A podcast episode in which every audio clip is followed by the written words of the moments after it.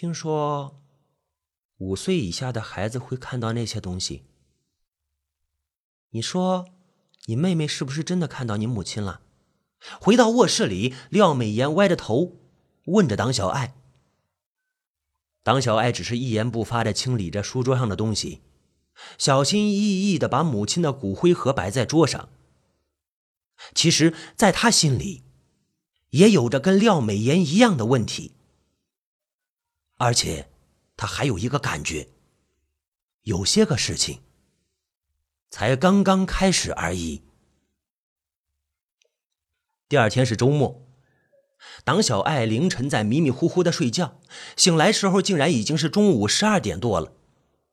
廖美妍歪在电脑椅上，寡淡的告诉党小晴，刚刚被他父亲带去游乐园里玩耍了。啊！党小爱的脸上有一点点奇怪的落寞，但是马上却被膨胀的愤怒所替代。他奔到书桌前，一番折腾，不耐而暴躁。廖美妍，这是你干的！党小爱一把扳过旁边廖美妍的肩膀，指着书桌，后者皱着眉头，用力的摆脱掉他的钳制，一副不爽的语气：“干嘛干嘛？大早起来发神经啊！我妈妈的骨灰盒，你干嘛弄成这样？”党小爱指着母亲的骨灰盒，或者说是骨灰盒的地方，因为此刻他正罩在一个丑陋的金属盖子下面，盖子上面还贴着一张符。切！那是你妈妈的骨灰盒，跟我又没有什么关系。我看着不舒服，不行吗？廖美妍拨弄了一下头发，接着说道：“这个金钟罩跟符文可是我一大早起来去庙里求来的，容易吗？我，你妈的，谁让你这么做的？你凭什么？”党小爱第一次这么大大咧咧的骂出脏话来，一边吼一边把那个罩子用力的甩向地上，沉重的金属当啷啷一声与地砖撞击，发出巨大的声响。党小爱。廖美妍的脸唰的一下白了，党小爱，你在发什么神经呢？他连忙捡起金属罩和飘散在地上的符文。你要是想安安生生供着你妈，麻烦你去洗张照片，塞在照片里，塞在枕头底下，每天默默的去看。这个房间里现在不仅是你一个人住，还有我，我也在这里，我才不要跟跟个死人的东西共处一室呢。廖美妍最后那句话音量稍微放低了一些，然后倔强的瞪着党小爱：“行，那我把骨灰盒放在我床上可以吗？这样总可以了吧？”“不行！”廖美妍不依不饶，拿着金属罩就往骨灰盒上套，两个人就在桌前拉锯着，谁也不放手。党小爱，你想不想让你妹妹好好的？见这么僵持下去不是办法，廖美妍突然冒出这句话来，呃，让党小爱吃了一惊，动作停在半空。看到自己的话有了效果，廖美妍接着说道：“昨天晚上的事你忘了？你不怀疑小晴真的是见到鬼了吗？你是什么意思？”党小爱看着廖美妍的眼睛，又看了看母亲的骨灰盒，说清楚一点。廖美妍深深的吸了口气，调整了一下呼吸。我之前在网上看到一种说法，恶毒又恶心的说法：将故者的骨灰给某人吃下去，连续四十九天，骨灰的主人就会在这段时间里缠上那个人，不罢休，直到那个人死去。这种巫术会让受害者完完全全像是自然死亡，看不出一点破绽。听完了。被廖美妍用阴森语气说出的话，在这大白天里，党小爱竟然觉得房间里游荡着丝丝凉气。他强装镇定的问道：“什么意思？什么意思？我怀疑你父亲用这个巫术来害你妹妹小晴。”廖美妍一脸严肃的说出这句话，趁着党小爱愣神的时候，迅速的把金属罩盖在盒子上。你想想。你父亲最近的行为是不是很奇怪？亲自喂你妹妹小晴吃饭，还一起睡觉。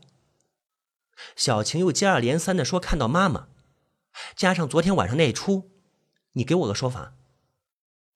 不可能，不可能，小晴是他女儿，他怎么可能？怎么可能？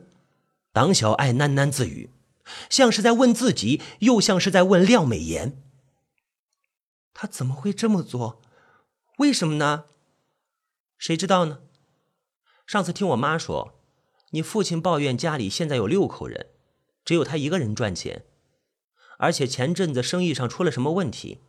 哼，谁知道他打什么心思呀？廖美妍盖好了金属罩，又仔仔细细看了一遍，贴上符文，慢慢的说着。而党小爱则愣在原地，不知所措。廖美妍打开阳台的门，外面的阳光跳进了卧室中，冲淡了党小爱身体的冰冷。廖美妍继续说：“当然，这只是我的猜测，信不信由你。但是我不相信你一点疑惑都没有。但是，即便真的有那种巫术，那是我妈妈，也是小晴的妈妈。”怎么会害自己的孩子呢？党小爱抚摸着发痛的太阳穴，此刻他的脑袋里再次乱成一团。以前那几年，为什么他不提你母亲骨灰盒的事？为什么在小晴小时候他都说淡漠的不闻不问，现在却这么殷勤？你倒是给我个解释。他为什么忽然对小晴这么好？哼那个盒子里装的是不是你母亲的骨灰还不一定呢。我记得我们来这个家的时候，你母亲的东西就全部都送到江苏老家了。这些日子里，你爸爸他又没出远门，未必快递会前卫到可以邮寄这种东西过来。我不懂你想说什么。你就确定党小晴看到的女人是你母亲？他又没有见过，这么小的年纪。说不定看到个身形相似的都会这么觉得，加上那盒子上面照片的暗示，不是吗？廖美妍继续分析着。你觉得你父亲，他真的会蠢到千里迢迢取回你母亲的骨灰来做这些事吗？随便一个人的不是都可以吗？况且，真的是你母亲的话，恐怕会像你说的下不了手伤害自己的孩子吧。你是说，那盒子里面可能压根就不是我妈妈的骨灰？党小爱的声音不自觉的提高了许多。怎么可能？这个问题很好验证啊，打电话问你外婆不就知道了？廖美妍撇撇嘴，厌恶又带着一点恐惧的看着书桌，脸色在阳光照射下显得有些不自然的苍白。一个小时之后，党小爱辗转联系到了外婆，不露痕迹的询问了母亲遗物的情况。果然，母亲的骨灰盒此刻还在外婆家里小心的供着。显然，党小爱书桌上那个盒子是个彻头彻尾的赝品。为什么父亲会用这么个赝品来欺骗他和妹妹呢？难道真的像廖美妍所说，这一切都源自于那个恶毒的巫术吗？父亲真的想伤害妹妹。党小爱把自己反锁在浴室里，淋着冷水，冷静着思维。不知道过了多久，想想时间，觉得父亲和小晴应该要回来了，他才走出浴室。可是家里竟然一个人也没有。廖美妍和卧室书桌上那骨灰盒都不见了。廖美妍的手机孤零零的躺在她的床单上，旁边是那张眨眼的符文。直到傍晚时分，廖美妍还是没有回家。廖莹莹指桑骂槐的说了几句，暗示党小爱欺负了廖美妍。好在和党小晴玩的开心的父亲并没有搭话，也没有多问廖美妍的去向。一餐饭在各有所思中结束了。姐姐，姐姐，爸爸今天给我买了漂亮的娃娃！党小晴完全没有昨晚的阴影，灿烂着一张脸，凑过来摇着姐姐党小爱的腿。很漂亮的娃娃，姐姐你看啊！党小爱注意到妹妹手里那个玩偶，穿着粉色的小洋装，金色的头发，骄傲的像一位公主。真的很漂亮。小晴今天很开心吗？感觉到父亲的目光也落在自己身上，党小爱用力的挤出了一丝微笑，对妹妹说着：“嗯，很开心，很开心。姐姐，下次也让爸爸带你一起去玩啊。”小晴仰起头，拉着党小爱的手，还没等党小爱回应，父亲的话已经冰冻了气氛。姐姐已经长大了，游乐场不适合她。来，宝贝，玩了一天你也累了。跟爸爸回房间里去休息啊。前半句冰冷，后半句温情，任谁也听得出来的感情。妹妹党小晴撅着嘴撒娇抵赖，父亲耐心的逗着她，抱起她，末了还在额头上轻轻一吻：“乖宝贝，爸爸爱你啊，听话，你该休息了。”那姐姐拜拜。小晴趴在父亲肩膀上摇晃着小手。党小爱突然觉得心中涌起了一阵悲伤。之前想的和小青好好的聊聊天，询问最近的生活什么的，也都通通忘了。那扇白色大门被廖莹莹轻轻关上。党小爱只是木木的看着父亲的身影一点点的被阻隔。偌大的客厅里，又剩下他一个人。以前这个时候，身边还有妹妹小晴陪着，而现在呢，真的只剩下他一个人了。身体空落的，充满寂寞和不安。党小爱机械的把客厅里大大小小的柜门打开又关闭，打开又关闭，细细密密的磨蹭着时间。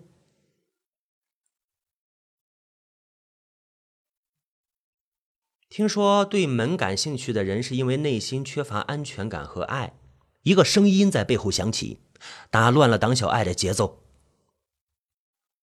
继母的女儿廖美妍不知什么时候回来了，此刻正拎着一个大大的纸袋站在玄关，一脸神秘的微笑。你妹妹他们回来了？你去哪儿了？也不说一声。你妈妈担心你。党小爱点点头。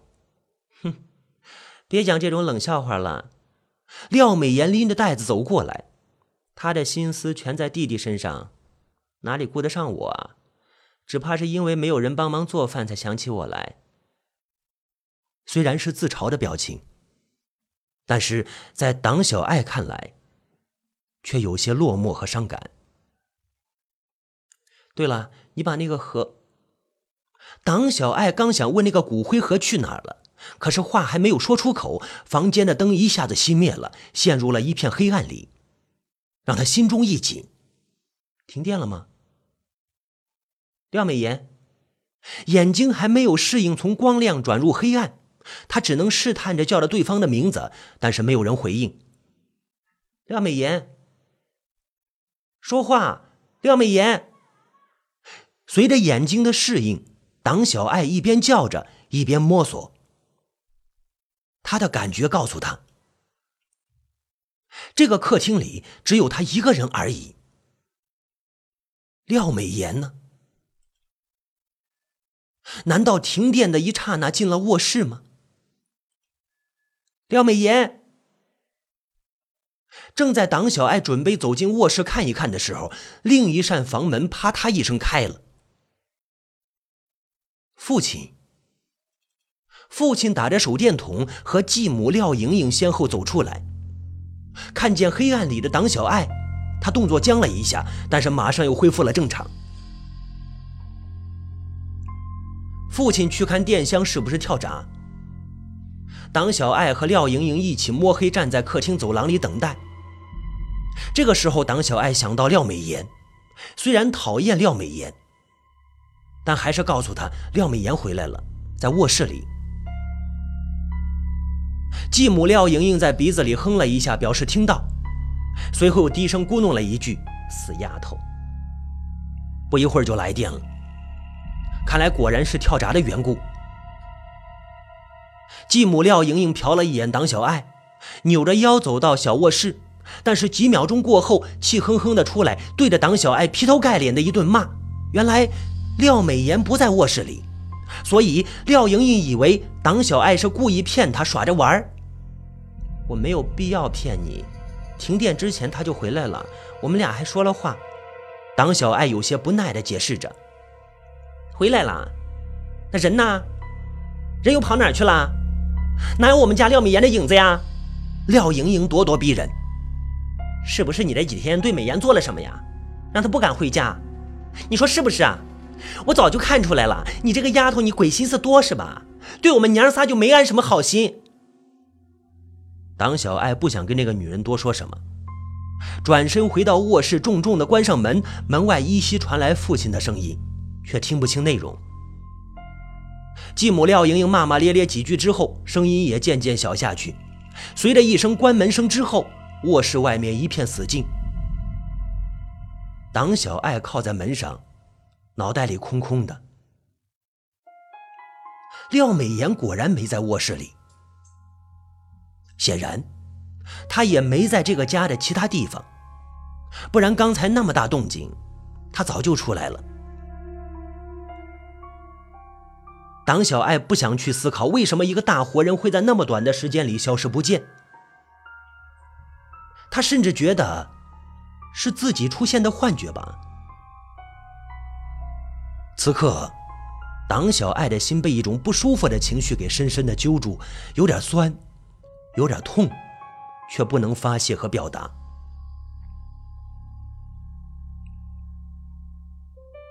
当小爱呆呆的靠在门上，眼神漫无目的的飘荡，突然粘在一件东西上，再也收不回来。母亲的骨灰盒，此刻又突兀的出现在写字桌上。党小爱对于这个再一次突然出现的骨灰盒感觉到无比诧异。这个诡异的盒子除了证明廖美妍真的回来过之外，好像再也带不来其他什么意义。如果廖美妍真的是回来过的话，她此刻又在哪里呢？党小爱凑着灯光打量着骨灰盒，虽然心里是说不出的反感和别扭，但此刻好像又有什么吸引他，迫使他去看个清楚。这一次。他才发现盒盖的缝隙处露出了一点点白色的边角，好像里面塞着什么纸片一样。怎么会有这种东西呀？党小爱揉揉眼睛，更用力的看，依然确定是一片露出了边角的纸片。纸片，骨灰盒里，如果是黄色的纸片，也许是廖美妍那该死的符咒的残留。但是此刻，他只想到一个可能：被谁塞进去的？也许那上面传递着什么信息，或者是秘密。虽然心里强烈的想要打开盒子一看究竟，但是毕竟十七岁的党小爱面对的还是一个名义上的骨灰盒。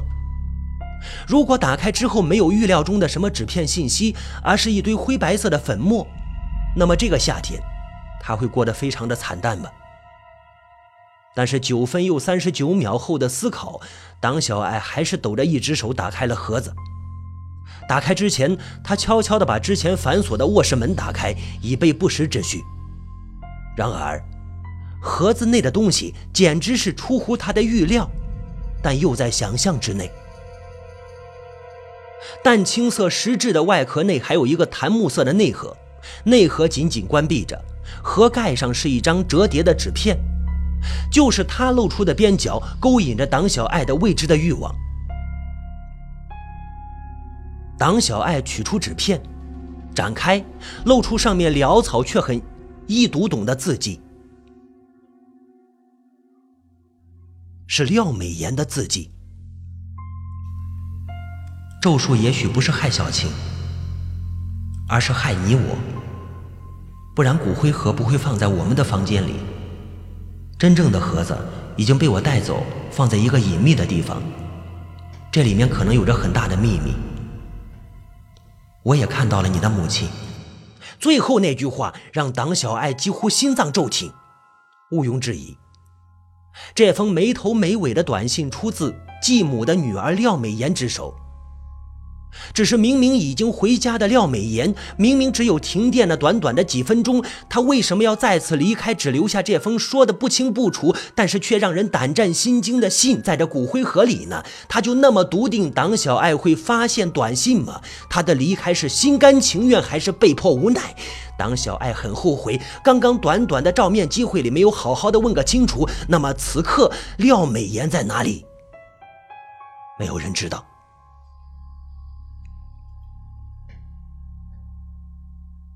继母的女儿廖美妍在哪里？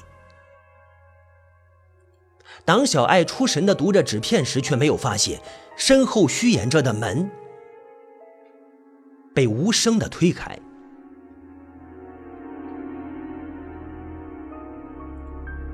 姐姐，你把妈妈弄丢了吗？妹妹党小晴奶声奶气的声音，在寂静的夜里，竟然有着难以言喻的恐怖。让党小爱心里一紧，条件反射的紧紧的攥住纸片，在手心里揉捏成团。姐姐，妈妈呢？小晴已经换上了白色的睡裙，还是抱着晚饭时那个洋娃娃，微微歪着脑袋站在卧室门口，似笑非笑的看着党小爱。妈妈呢？她重复着。小晴，你怎么出来了？被爸爸知道是要说你的，党小爱忙走到门边，探头看看，对面卧室的房门却是紧闭着，毫无光亮。姐姐，妈妈说是你把他赶走了，是不是啊？为什么呀？小晴依旧是奶声奶气的问着，但是却让党小爱哑口无言，不知怎么应对。小晴啊，你是不是做噩梦了？妈妈已经不在了，你乖啊，你还有姐姐呢。党小爱强迫自己耐心的解释：“不，妈妈在，妈妈回来了。”党小青突然抬起头，直直的看着党小爱的眼睛，瞳孔里有着与她年龄不相称的深邃和阴冷。妈妈。他回来了，他还要我给你一个礼物。你看，姐姐，党小晴伸出了抱着洋娃娃的手，摊开手掌，显露在党小爱眼前的是一个让他感觉到非常熟悉的物体——一截灰白的、毫无血色的、纤细的手指。愣愣的看着那截断指。没有血色的灰白与小晴那红润鲜活的手心形成了强烈的对比，让党小爱有一种不寒而栗的感觉。她用牙齿咬住嘴唇，哆嗦着：“这个，这个是从哪里来的？”妈妈交给我的呀，要我给姐姐的礼物。党小晴眯着的眼睛里漾着笑意：“姐姐你喜欢吗？”党小爱一把夺过小晴手里的断指，扔在地上，声音发紧：“小晴，告诉姐姐，这个东西到底是从哪来的？说谎话不是好孩子。”妹妹党小晴撅着嘴巴：“是妈妈给我的吗？妈妈还要我问姐姐，难道忘记了吗？忘记了吗？”忘记了吗？党小爱看着地上那根断指，就像一枚钥匙，轻轻开启他记忆中的门，随即又轰然关闭。撕扯着疼痛蔓延着整个大脑。党小爱疯狂地摇晃着小晴的肩膀：“这是从哪来的？从哪来的？是不是爸爸给你的？是不是爸爸给你的？他要做什么？他要做什么？”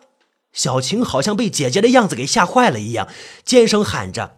妈妈给我的，妈妈给我的，姐姐你好可怕，你好可怕呀！小晴带着哭腔的声音让党小爱愣在原地。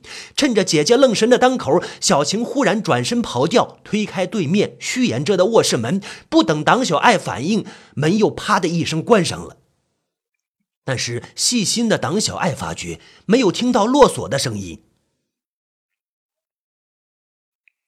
就像所有电影里演的那样。党小爱在门外思想挣扎，甚至把耳朵凑近门口去听。他一度想先离开这个地方再说，但是除了这个家，还能去哪儿呢？他也想大声的喊父亲出来，但是他父亲真的会关心他，为了他出来看看吗？即使出来了，又能怎么样？他该如何解释刚才的一切？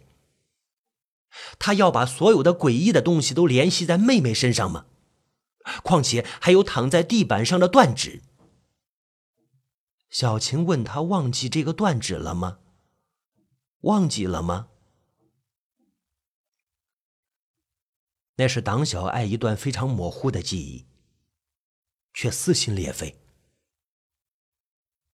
他之所以失措，也正是因为这段记忆。这记忆源于他的母亲，那个喜欢穿白裙、面容淡定的女人。断指事情发生的时候，距离现在并没有很久，但是党小爱对于这段记忆却总是不能肯定。那个时候，母亲还怀着小晴，但是父亲已经和廖莹莹在一起。家里每天都充斥着紧张压抑的气氛，即使一贯看淡一切的母亲，也屡屡情绪失控，大吵大闹，让党小爱觉得母亲似乎是得了抑郁症。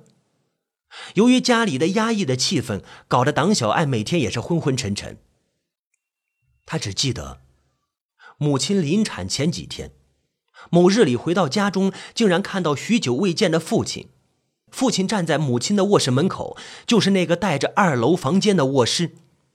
父亲看到党小爱回来，神情有些慌乱的拉住了卧室门。父亲解释说，母亲马上就要生产，但是他不愿意去医院，于是请了医生在家里照顾帮忙。但是党小爱却从门缝里看到母亲一闪而过的脸上那惊惧而又有意味的神情。和他向着党小爱伸出的那只手，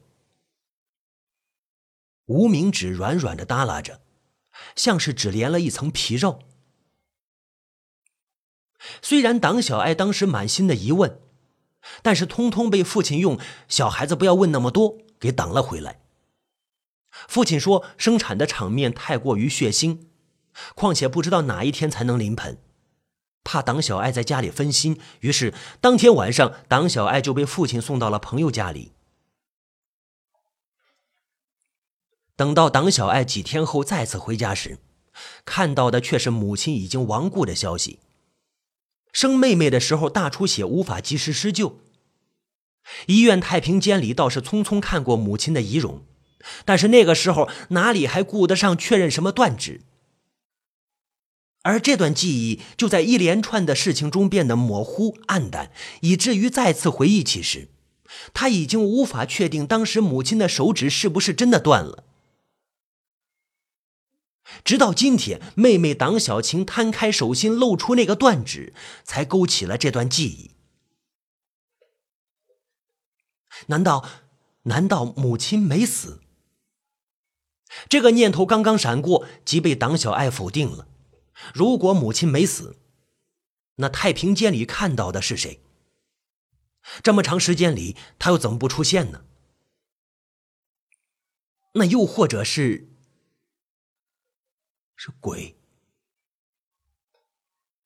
党小爱不想再想下去。他知道，他必须推开眼前这道门，必须进去看看，才能心安。回头再次看看地上的断指，周围一片寂静。党小爱咬着嘴唇，转身伸出胳膊，轻轻用力。时隔四年，这扇白色大门再次为他而打开。